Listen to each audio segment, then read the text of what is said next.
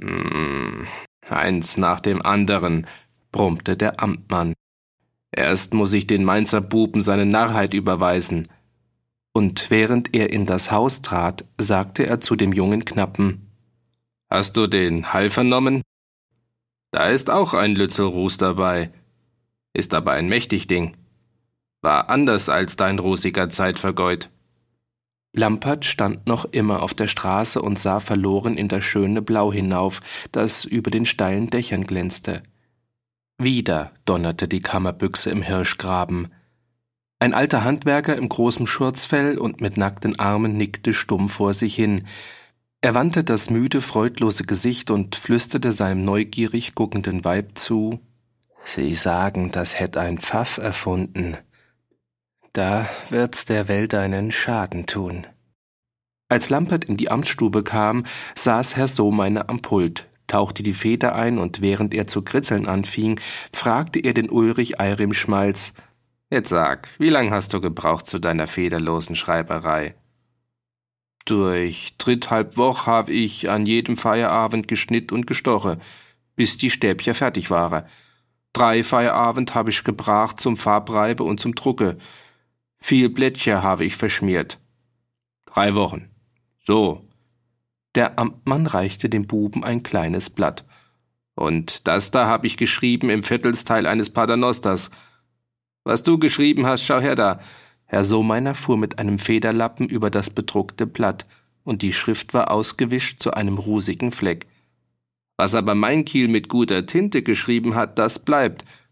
Das kannst du aufbewahren für Kind und Kindeskind. Auf dem Blatt stand mit zierlicher Schrift geschrieben Hennichen Gensbraten der Mainzer ist ein Tagdieb, und du bist auch einer. Herr Sohmeiner sprach Flink, weiter mit euch. Die beiden trollten sich, und der junge Bergknappe mit dem Zettel in der Hand sah stumm den alten Bergmann an, der sagte ich hab gemeint, es wäre eine nutzbare Sach, aber so ein Herr versteht's halt besser. Wieder dröhnte der Hall der Kammerbüchse. Komm, Bub, sagte der Amtmann, jetzt wollen wir hinüber in den Hirschgraben und das neue Ding betrachten. Der Piesberger hat schon recht. Das ist eine große Sach. Und sei verständig, Bub. Tu im Hirschgraben die Herren gezieh mit komplimentieren.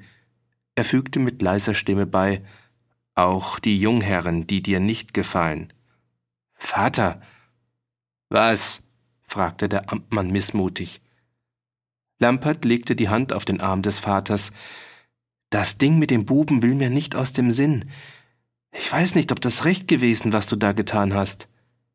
In der reizbaren Seele des Amtmanns kam plötzlich der nur halb unterdrückte Zorn wieder oben auf. Willst du mucken wieder deinen Vater? schrie er. Werd erst ein festes Mannsbild, bist Doktor und Magister, aber allweil bist noch wie ein seidenes Fähnel, das sich rührt vor jedem neuen Wind, mag's ein guter oder schlechter sein. Ich denk zuerst, verstehst du? Und was ich tu, das ist. Herr Sohmeiner schwieg und sah zum Fenster hin. Da draußen verstummte der Hufschlag zweier Pferde. Lampert, der bei seines Vaters Wort vom seidenen Fähnlein bleich geworden, wandte sich schweigend ab und verließ die Amtsstube. Als er schon bei der Treppe war, hörte er das Eisenklirr zweier Männer, die das Haus betraten. Er drehte das Gesicht und schien in seiner Erinnerung zu suchen. Da kam der Ramsauer Richtmann auf ihn zu, streckte ihm die Hand hin und sagte freundlich Gottes Gruß, Jungherr. Euch kenn ich noch allweil. Aber ihr wisset wohl nimmer, wer ich bin. Freilich, es ist schon an die sieben Jahr her, da wir uns nimmer gesehen haben. Ich bin der Ruhnotter von der Ramsau.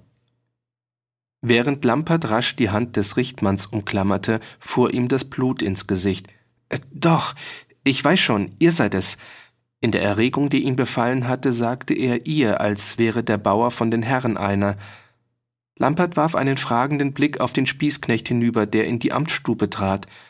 Ruhnotter, bist du vor das Amt gerufen? Wohl, Jungherr. Warum? Ich weiß nicht. In der Amtsstube flüsterte Marimpfel Gestreng. Auf dem Hängmoos steht ein Käser und siebzehn Milchkühe sind aufgetrieben. Der Kerl da draußen muss ein schlechtes Gewissen haben. Er ist grob gewesen und seine Wehr hat er angetan. Herr Sohmeiner winkte mit den Augen. Da ging der Spießknecht auf die Tür zu und rief hinaus: Richtmann, kommen sollst. Ruhnotter trat in die Stube. Gottes Gruß, gestreng Herr Amtmann. Mit dem Bauer war auch Lampert gekommen. Er sagte rasch: Hier wird geamtet? Seine Stimme klang gepresst. Ich soll doch lernen, nicht? Da kann ich wohl bleiben und hören. Herr Sohmeiner nickte und sagte zum Richtmann: Gottes Gruß. Du bist in Wehr, warum?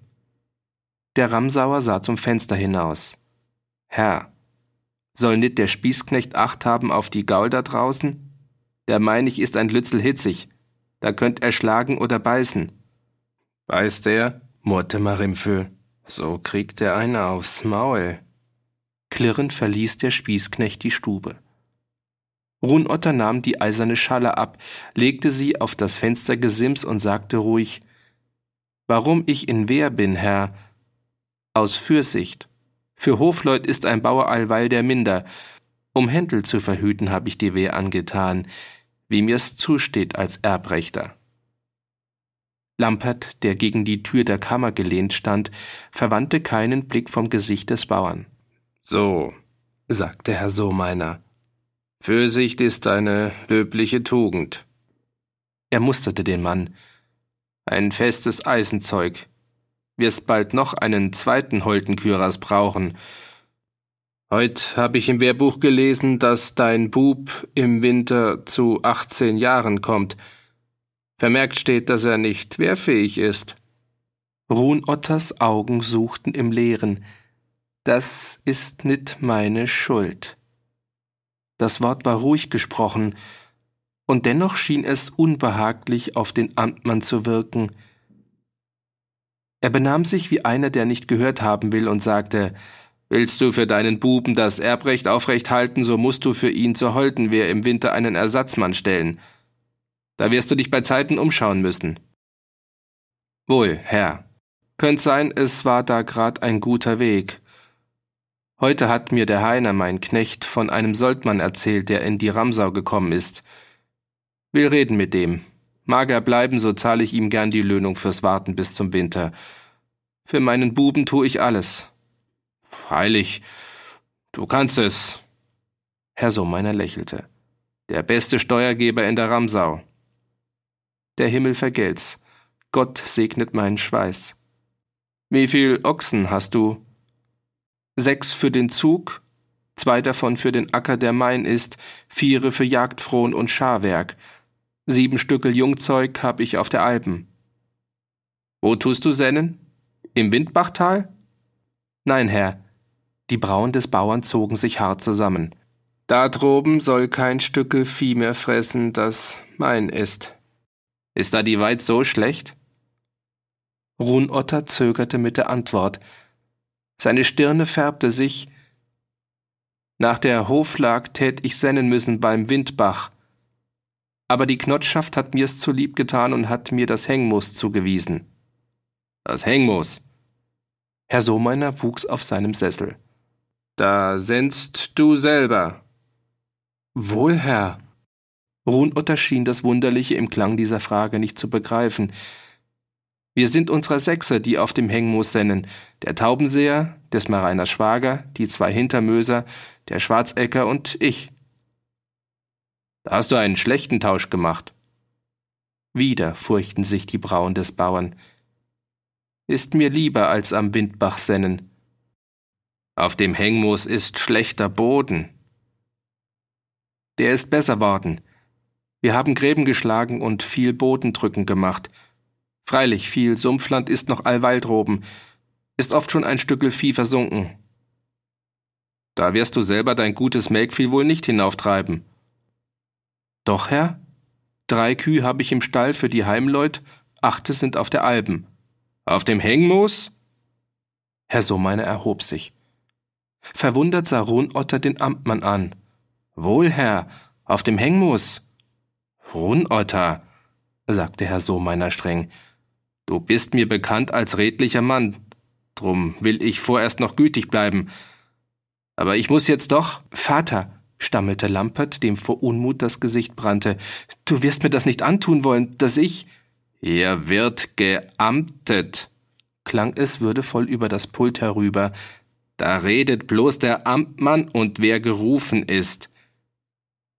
Die erstaunten Augen des Richtmanns glitten zwischen den beiden hin und her. Ihr Herren, was ist denn da? Das wirst du hören. Herr Sohmeiner öffnete den eisenbeschlagenen Schrank, holte den Hengmoser Almbrief hervor und legte das alte, mürbe Pergament auf das Pult hin. Er wollte sprechen, doch das Gebaren des Sohnes machte ihn aufblicken, Lampert, an der Lippe beißend, tat einen Schritt gegen den Vater hin, sah ihm in die Augen, wandte sich ab und trat in die Kammer hinaus. Herr Sohmeiner bekam einen roten Kopf. Auch im Klang der Stimme verriet sich sein Ärger. Wie viel Vieh ist aufgetrieben zum Hengmoos? 80 Köpf, Herr, nach unserem Weitrecht. Heuer sind 20 Kalbendroben, 43 Ochsen und 17 Milchkühe. 80 Köpf. Der Amtmann sah in den Almbrief. Das stimmt. Aber Melkvieh? Seit wann wird Melkvieh aufgetrieben zum Hengmoos? Das ist wohl allweil so gewesen, ich weiß es nicht anders. So. Den Hengmoser Sauerkäse, den hab ich schon gegessen, da bin ich noch Jungbauer gewesen und auf der Brust des Richtmanns hob sich langsam der schwere Kürass. Und ein Mensch im Glück. Lang ist's her. Noch länger, wie dass mein Bub ein Krüppel sein muss. Der Amtmann mochte diese Erinnerung an das Glück des Ruhnotters nicht gerne hören. Er sagte verweisend, Tu nicht reden von Dingen, die nicht vors Amt gehören. Der Bauer biss die Zähne übereinander, und seine sonnenverbrannten Fäuste klammerten sich härter um den Knauf des Holdenschwertes, das er vor sich stehen hatte. Und in der Sach, um die es dahergeht, fuhr der Amtmann fort, da musst du dich irren, Runotter. Sauerkäse vom Hengmoos, sagst du? Man kann nicht käsen, wo kein Käser steht. Auf dem Hengmoos steht doch einer. Seit wann? Seit allweil. Weißt du auch das nicht anders? Nein. Die kurzen Antworten missfielen dem Gestrengen. So, dann schau dir einmal den Weitbrief an. Der Bauer nahm das Blatt und las. Das dauerte lang. Inzwischen polterte Herr Sohmeiner hinter dem Amtspult. Da hört sich doch alles auf. Seit Jahr und Jahr wird da ein Frevel wider das Fürstenrecht verübt. Groß wie ein Haus steht das Unrecht auf dem Hengmoos, hat 17 Schwänz und 68 Füße und kein Jäger sieht's, kein Grenzwächter und kein Forstknecht und keiner meldet's. Und die Herrschaft hat den Schaden. Es ist ein Kreuz. Auch auf die eigenen Leut ist kein Verlass, und tut man nicht alles selber, so bleibt es ungetan. Huhnotter hob das Gesicht, sah den Amtmann an und betrachtete wieder das Blatt. Herr, liegt da kein anderer Weitbrief nimmer für? Ich weiß von keinem. Der Bauer legte das Blatt zurück. Nachher muss da ein Irrtum sein. Ich weiß nicht wo. Ist er bei uns Bauern, so geben wir schuldig Buß, aber der Albmeister, der das Weitrecht hütet und die Schriften in Verwahr hat, ist ein redliches Mannsbild. Ich glaub nicht, dass er mit Wissen tät, was wieder das Recht ist. Der Amtmann schlug mit der flachen Hand auf das Dokument. Da steht es doch. Auf dem Hengmus darf kein Käser sein. Kühe dürfen nicht weiden, bloß Ochsen. Das ernste Steingesicht des Ruhnotter bekam einen leisen Zug von Heiterkeit. Der Herr muss sich nit aufregen. Es wird sich alles weisen. Der Weidbrief ist alt. Vor Zeiten ist auf dem Hengmus schlechte Weid gewesen, so ein saures Gras. Drum wird man bloß Galtvieh aufgetrieben haben, und der Ochsenhirt hat keinen Käser gebraucht. Darauf haben die Bauern den Weidboden so verbessert, dass Melkvieh hat grasen können, und ich denk, da wird man das so ausgeredet haben. Davon weiß ich nichts. Eine andere Urkund ist nicht im Kasten. Beim Recht entscheidet nicht, was du denkst und nicht, was ich denk. Beim Recht entscheidet Schrift und Siegel. Da liegt der Brief. Wie er es zu Recht verlangt, so muss es gehalten sein. Der Käser auf dem Hengmoos muss weg. Die 17 Milchkühe müssen herunter, die 17 Ochsen müssen hinauf. Ruhnotter, den seit 18 Jahren keiner hatte lachen sehen, musste schmunzeln. Herr, Das Weidrecht geht doch ums Gras. Ist das nicht ein Ding, ob das Gras von einer Kuh gefressen wird oder von einem Ochsen? Nein. Herr Sohmeiner geriet in Hitze. Recht ist kein Rüttlein, das man biegt. Da steht's. Das Recht will Ochsen. Die Ochsen müssen hinauf. Der Richtmann schwieg eine Weile. Dann sagte er ruhig: Herr, wegen siebzehn Ochsen, die statt der Kühe auf dem Hengmoos fressen sollen, wird doch nicht der gnädige Herr Fürst mit der Ramsauer Knotschaft einen Krieg anheben. Krieg? Red nicht so unbeschaffen. Krieg führen Herr und Heer miteinander, nicht Herr und Bauer. Da geht's ums Recht oder Unrecht, um Gehorsam oder schwere Buß. Ruhnotter stieß das Schwert, dessen Knauf seine Fäuste umklammerten, leicht auf den Boden hin. Gut, Herr. Ich bin nicht bockbeinig und will den nötigen Verstand haben. Heftig unterbrach Herr Sohmeiner. Meinst du, den hab ich nicht? Das habe ich nicht gesagt, aber es könnte doch sein, dass der Irrtum auf der Seite der Herren ist. Nein! Der Amtmann schrie. Bei mir ist alles geschrieben und gesiegelt. Mein Amt steht außerhalb des Irrtum.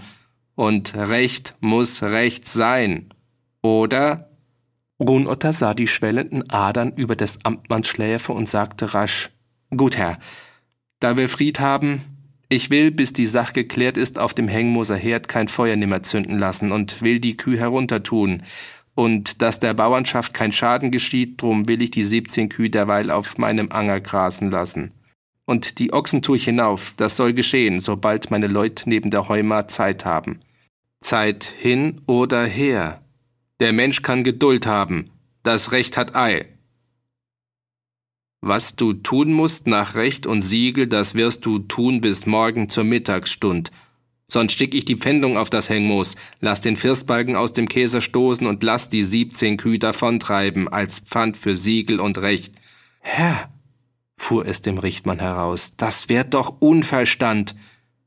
Bei diesem Wort streckte sich Herr Sohmeiner. Seine Stimme klang höher und stieß gegen die Nase. Redst du so mit mir? Weißt du nicht, dass ich hier steh an deines Fürsten Stadt? Verzeihet. Herr, es ist mir nur so herausgerumpelt. Der Bauer atmete schwer. Ich trag seit 18 Jahren um meiner Kinder willen einen Zaum vor dem Maul. Aber diesmal reißt er. Und dann kommt es, dass du redest, wie du denkst. Ja, Bauer? Misstrauisch und forschend musterte Herr Sohmeiner den Richtmann. Mir scheint, dich lern ich auch noch kennen. Doch was du geredet hast wider mich, das will ich um deiner Kinder willen vergessen. Aber Amt ist Amt.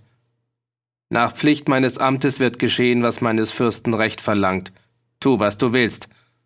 Morgen ums Mittagläuten ist die Pfändung auf dem Hängmoos. Fertig.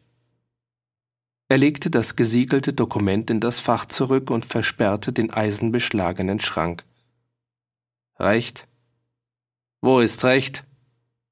Runotter drehte den Knauf des Schwertes zwischen den Fäusten. Ihr saget, Amt ist Amt. Gut, dann hab ich jetzt einen Merk gekriegt. Ein Amt hab ich auch. Ich bin Richtmann der Ramsauer Knotschaft, bin eingeschworen drauf, unser Recht zu wahren. Auf dem Hengmoos geschieht, was allweil geschehen ist – die Ramsauer hätten nit so getan, wär nit ein Recht dabei. Und wo das Recht ist, braucht man nit Pfändung und Spießknecht fürchten, Herr. Jetzt tu ich Amten und sag als Richtmann der Knotschaft, Recht muss Recht sein. Und der Hengmoser Käser soll stehen, wo er steht, und die siebzehn Milchküh bleiben auf der Alpen. Herr Sohmeiner hatte die Arme verschränkt und stand gegen den versperrten Kasten gelehnt. Nur weiter. Weiter. Da weiß ich doch endlich, was du für einer bist. Doch gestern habe ich gesagt, der Ruhnotter ist von den Treuen und Verlässlichen einer. Das bin ich, Herr. Nit um Hofgunst. Jeder Mensch ist, wie er sein muss. Schön, Ruhnotter. Du redest ja schon bald wie ein Bruder vom freien Geist. Ich merke, es fliegen Fledermäuse im Land umher und heimliche Funken springen. Am Sonntag hat ein Rauschiger im Leuthaus die schweizerischen Eidgenossen leben lassen. Jetzt liegt er im Loch. Ich tu dich warnen, Runotter. Was ihr da redet, Herr, das trifft mich nit. Ich hör nit drauf, wenn ein paar Narrenköpfe von der Schweizer Freiheit tuscheln, aber verzeihen könnt man's. Was? Fragte der Amtmann scharf. Dass ein Durstiger Sehnsucht hat nach einem Trunk. Und jetzt frag ich, Herr, mit den Ochsen vom Hengmoos. Muss das wahrhaftig so sein, wie es jetzt beredet ist? Recht muss Recht sein. Gut. Dann muss ich als Richtmann stehen beim Recht der Knotschaft. Ruhnotter nahm die eiserne Schalle vom Fenstergesims und drückte sie über den Scheitel. Deswegen bin ich kein Unverlässlicher und kein Freigeistler. Mein Herrgott ist mein Herrgott, und mein Fürst ist mein Fürst. Ein Schwanken kam in die Stimme des Bauern. Er ist mir drum nit minder worden, weil sein Chorherr Hartneid Aschacher ein schlechtes Stück getan hat. Wieder mein Weib und mein Leben. Der Klang dieser Worte schien im eisenbeschlagenen Rippenschrank des Amtmanns etwas Menschliches aufzureißen. Er musste seufzen. Doch er sagte streng Ruhnotter, das gehört nicht vor mein Amt. Dann wird's wohl vor ein Amt gehören, vor dem wir uns alle finden, einmal. Und solang ich noch auf der Welt stehe, ist das gut, Herr Amtmann, dass der Chorherr Hartneit Aschacher im Kloster zu Chiemsee ein fürnehms Leben hat. So weit von uns. Wie eine stählerne Klammer spannte sich die Faust des Bauern um die Scheide des Holdenschwertes. Gottes Gruß, gestreng Herr Amtmann, die schwer genagelten Schuhe des Bauern klappten auf der Diele und leise klirrte an seinem Kürass die Kette des Schwertgehänges. Die Türe schloss sich, und Herr Sohmeiner sah sie mit wunderlichen Augen an, als müsse er sich besinnen, was da jetzt geschehen wäre.